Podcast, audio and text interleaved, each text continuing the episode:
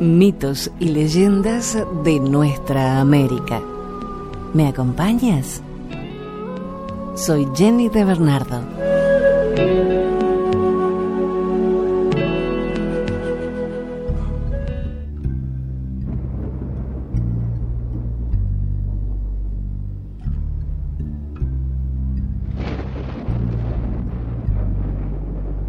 Los Huixáricas conocidos en español como huicholes, son un grupo étnico mayoritario del estado de Nayarit, México. Habitan en el oeste central del país, en la Sierra Madre Occidental, principalmente en el estado de Nayarit y partes de la Sierra de Jalisco, Durango y Zacatecas. Se autodenominan Huixárica, la gente en su lengua, que pertenece a la familia de las lenguas uto-aztecas y a la que llaman Huixaritari Huaniuki, en español huichol o lengua huichola. Su espiritualidad tradicional incluye la recolección y el consumo del peyote, un cactus que posee efectos alucinógenos debido a sus alcaloides psicoactivos, entre ellos la mescalina. La religión de los huicholes consiste en cuatro principales deidades, maíz, águilas, ciervo y peyote, todas ellas descendientes del sol Tau. Sus actos religiosos se llevan a cabo en un monte llamado Quemado, en el estado de San Luis Potosí, en México. Este monte se encuentra dividido en dos, un lado para las mujeres y otro para los hombres. La mayor parte de la mitología huichol o huixárica se ha obtenido a partir de las tradiciones orales, las cuales son hereditarias. Sin embargo, existe un nivel muy considerable de preservación en cuanto a la tradición se refiere. De hecho, la cultura huichola y la cora son las dos mejores conservadas de Mesoamérica en cuanto al culto nativo. Existen muy pocas diferencias regionales en su mitología y esta a su vez es muy amplia.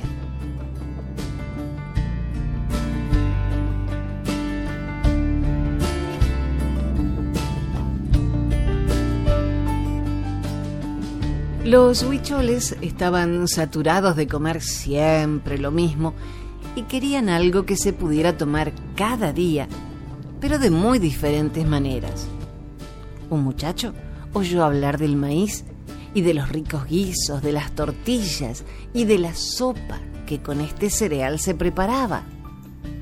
Pero el maíz se hallaba muy lejos, al otro lado de la montaña. Eso no lo desanimó y comenzó a andar encontrándose una fila de hormigas. Sabía que eran las guardianas del maíz, por lo que las siguió. Después de caminar, el joven se quedó dormido y las hormigas se comieron toda su ropa, dejándolo tan solo con su arco y flechas. Sin ropa y con mucha hambre, el joven se lamentó. Un pájaro se posó en un árbol cercano y el joven le apuntó con su arco. Pero éste le increpó diciéndole que él era el padre del maíz. Lo invitó a su casa, donde recibiría todo lo que andaba buscando. Cuando llegó, se encontró con sus hijas, cinco doncellas muy bellas, llamadas mazorca blanca, mazorca azul, mazorca amarilla, mazorca roja y mazorca negra. Mazorca azul lo cautivó con su belleza y dulzura. Pronto se casaron y regresaron al pueblo. Como no tenían casa, durmieron un tiempo en el lugar dedicado a los dioses. Como cosa de encantamiento, la casa de los recién casados se llenaba todos los días con mazorcas que las adornaban como flores. La gente venía de todas partes, pues Mazorca Azul les regalaba mazorcas a manos llenas. La esposa enseñaba a su marido cómo sembrar el maíz y cómo cuidarlo. Al enterarse de las delicias de la comida nueva, muchos animales intentaron robarla. Mazorca Azul le enseñó a la gente que debían prender fogatas cerca de las milpas para asustar a las criaturas que andaban en busca de los elotes tiernos. Los ancianos cuentan que Mazorca Azul, una vez que enseñó a las personas todo cuanto sabía sobre el maíz, se molió a sí misma y de esta manera entregó a la humanidad el riquísimo atole, la bebida caliente de harina de maíz.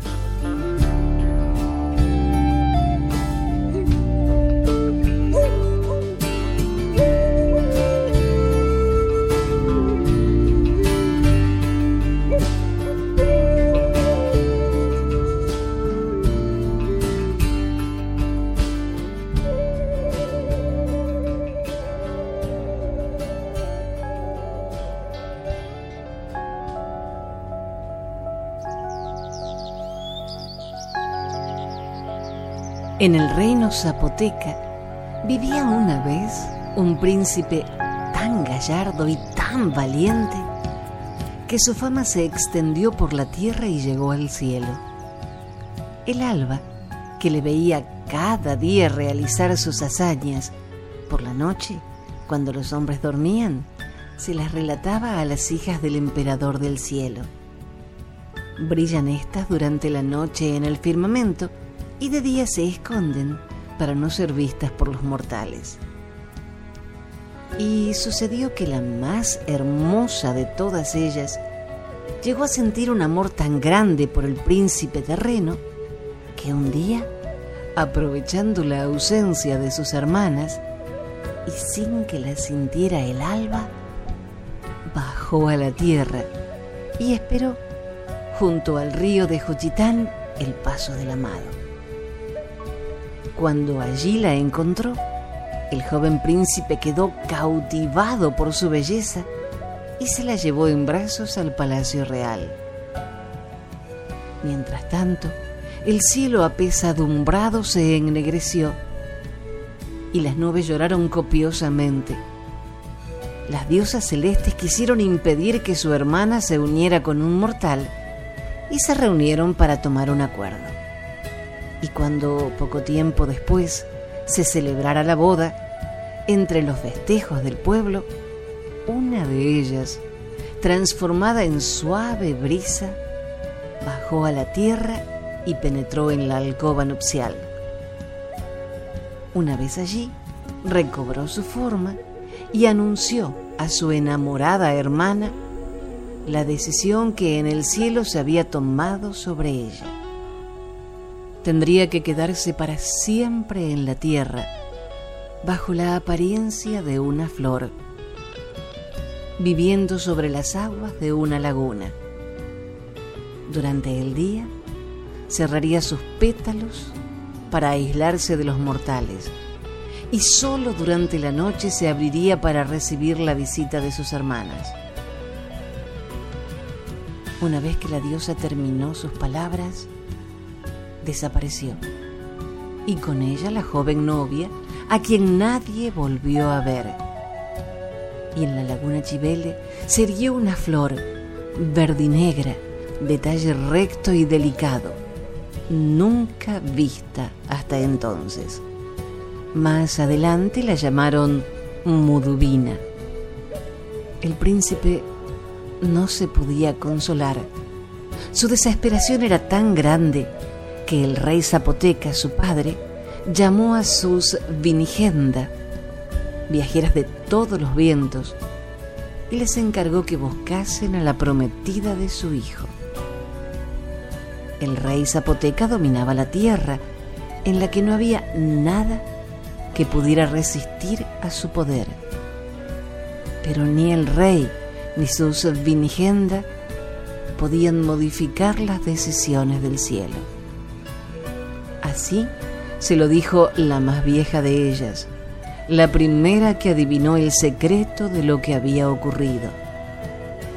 Y entonces el príncipe le suplicó ardientemente que le transformase a él en otra flor de la laguna, La Vinigenda oyó sus ruegos y a su conjuro nació el nenúfar. Desde entonces, ambos viven sobre las aguas de la laguna. La mudubina tiene el corazón teñido de rojo por el fuego de su amor y solo abre sus pétalos de noche. El nenúfar tiene su corazón amarillo porque está teñido de melancolía y como ser terreno vive de día. Pero quizá quieran los dioses que se encuentren alguna vez.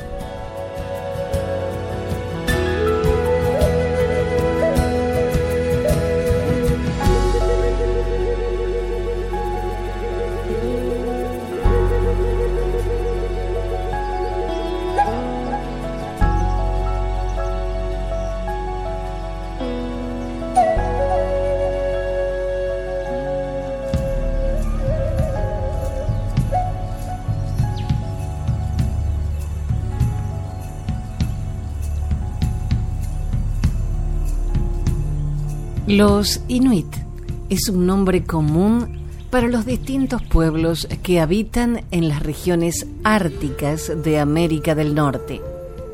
La palabra significa la gente. El singular es Inuk, que significa hombre o persona. La palabra esquimal ha caído en desuso en Canadá, donde se considera despectivo y racista. Solo se utiliza oficialmente Inuit. En Alaska y Siberia los pobladores Yupik se siguen llamando esquimales, mientras que en Groenlandia se usan ambos términos. Los pueblos Inuit tienen una rica mitología que se transmitió de forma oral y da cuenta de sus tradiciones y del origen del mundo que habitan. La religión Inuit tiene principios animistas y chamanistas. Los animales tienen un alma y el cazador debe celebrar un breve ceremonial cuando muere para que su alma vaya al mundo no terrenal. Las personas cuando mueren van al cielo o al infierno, pero una parte de su alma pasa a un pariente recién nacido. Una sencilla lección de resiliencia y respeto desde las frías estepas. El lobo Astur. En el principio de los tiempos, Kaila era el dios del cielo por encima de los inmensos bosques y llanuras heladas. Creó al hombre y a la mujer, completamente solos y libres. El hombre y la mujer observaron el mundo a su alrededor. La mujer le pidió a Kaila que poblara la tierra. Kaila le dijo a la mujer que hiciese un agujero en el hielo y que sacase del agujero a todos los animales, el último de los cuales fue el caribú, el alce. El caribú será tu mejor regalo. Él te alimentará a ti y a tu familia. Gracias a sus pieles, confeccionarán ropa y tiendas para abrigarse, le dijo Kaila a la mujer. La mujer ordenó al caribú que se multiplicara y habitase los inmensos bosques y llanuras heladas. Así fue. Los caribús se multiplicaron y los hijos de la mujer también. Los hijos de la mujer cazaban siempre los animales fuertes y gordos, no deseaban los caribú débiles porque estos no tenían buena carne ni tampoco sus pieles eran buenas. Así fueron desapareciendo los caribús fuertes y sanos, aumentando el número de caribús débiles y enfermos. Viendo que sus hijos empezaban a pasar hambre, la mujer se puso a llorar. Kaila desde el cielo vio sus lágrimas te di el mejor de los regalos y lo malgastaste. Pero como mi generosidad es grande, intentaré ayudarte, dijo Kaila a la mujer. Kaila habló con Amarok, el espíritu de los lobos, que vivía cerca de él en el cielo. Le pidió que enviase lobos a la tierra para que éstos se comieran a los caribús débiles y enfermos. Desde lo alto de la colina, los hombres observaban a los lobos. Después de reunirse en el bosque, la manada de lobos se dirigió sin ruido hacia los caribús que rumiaban tranquilamente. Al ver a los lobos, los caribús se agruparon formando un círculo protector alrededor de los animales débiles y jóvenes. Los lobos se lanzaron para romper el círculo formado por los caribús y alejar a los más fuertes. Desde aquel día, el espíritu de Amarok reina en el Gran Norte. Los inuits dejan cazar tranquilos a los lobos, porque saben que el caribú nutre al lobo, pero el lobo mantiene la buena salud de los caribús.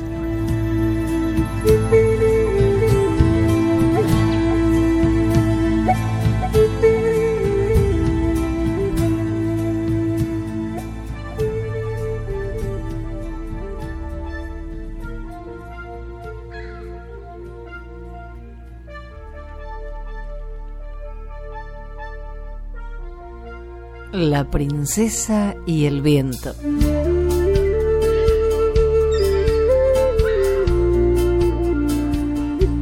Un cacique muy respetado tuvo una hija que era la más hermosa de toda la tribu. Ella podía deslumbrar con su belleza y todos los hombres la pretendían. Sin embargo, el viento también la quería tener y por eso mandó un tornado que se la llevó para ocultarla en un bosque.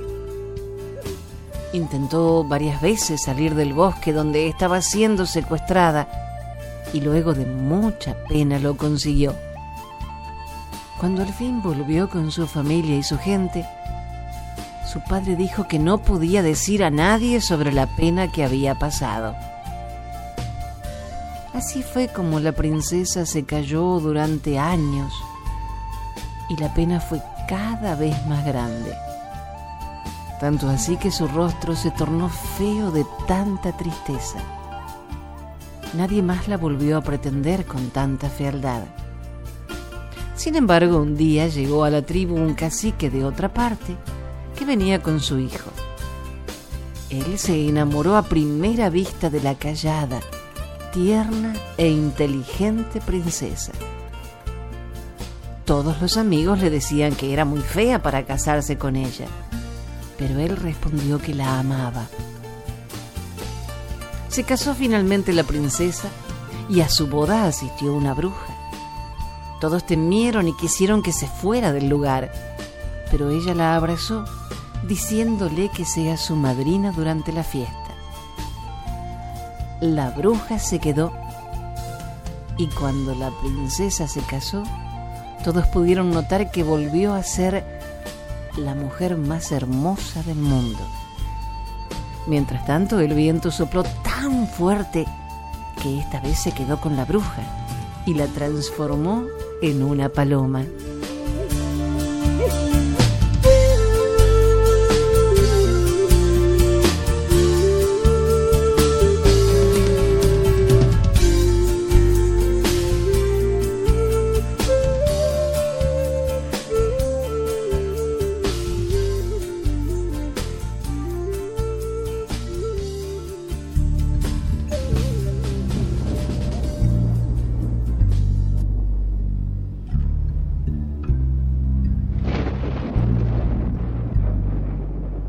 Antigua religión maya.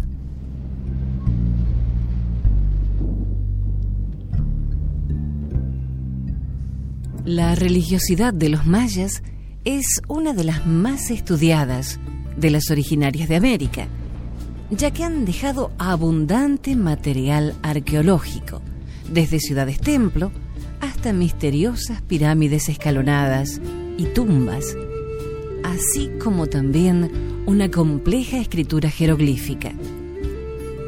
La civilización maya se ubicó en el México suroriental, Yucatán, Belice, Guatemala y hasta puntos de El Salvador y Honduras. De lo que se ha podido conocer, todo parece indicar que la religión maya estaba orientada a asegurar la fertilidad de la tierra en la producción de maíz. También se sabe que existía un sacerdocio con grandes conocimientos en matemática y astronomía, por lo que lograron desarrollar un calendario más exacto que el gregoriano. Los mayas creían que el universo tenía 13 niveles superiores y 9 inferiores, y que existía un conflicto o lucha entre los niveles superiores e inferiores. Los superiores estaban representados por las divinidades, portadoras de la fertilidad, mientras que las inferiores eran los causantes de la muerte, la guerra y el hambre. La deidad superior era Itzamma, pero existían otros dioses como Chak, Amón, Xamenec y un dios siniestro o portador de la muerte que se conocía como Sisin. Parte de la información sobre la religión maya ha llegado a través de un texto de carácter sagrado, escrito en tiempos coloniales y conocido como Popol Vuh.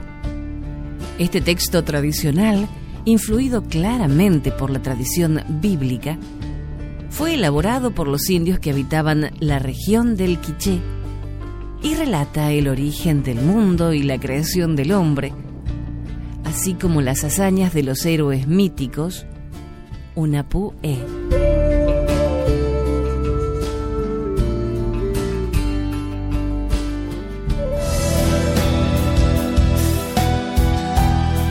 La creación del mundo según una leyenda maya.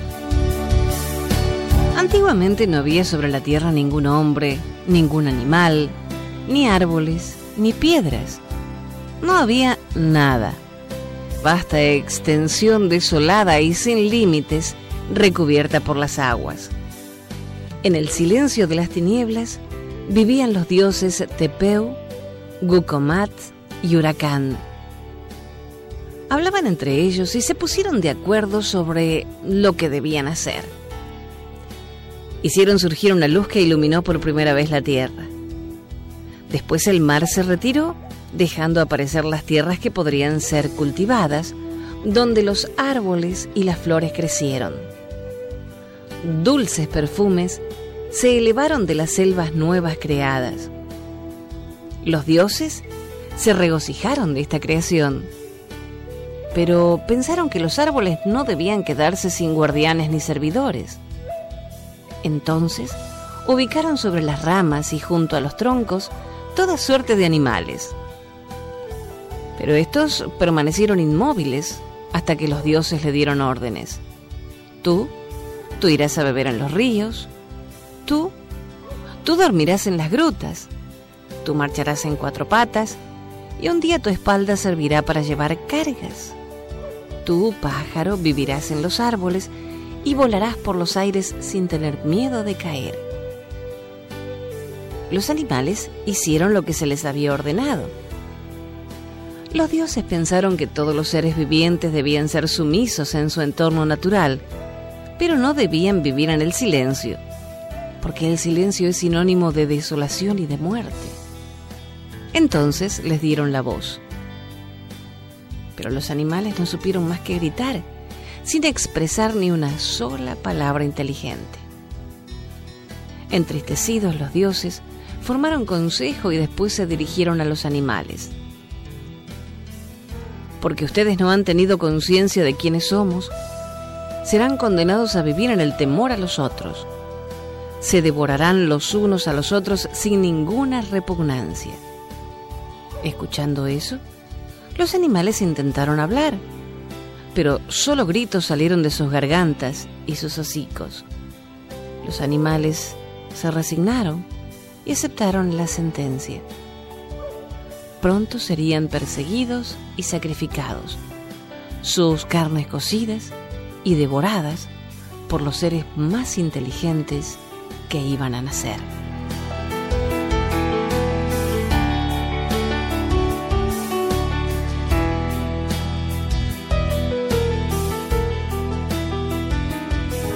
Dijo un escritor y humorista alemán, La memoria es el único paraíso del que no podemos ser expulsados. Recordemos entonces estas tradiciones de nuestra tierra para no olvidar nuestras raíces y seguir construyendo nuestros castillos. Gracias por la compañía. Soy Jenny de Bernardo.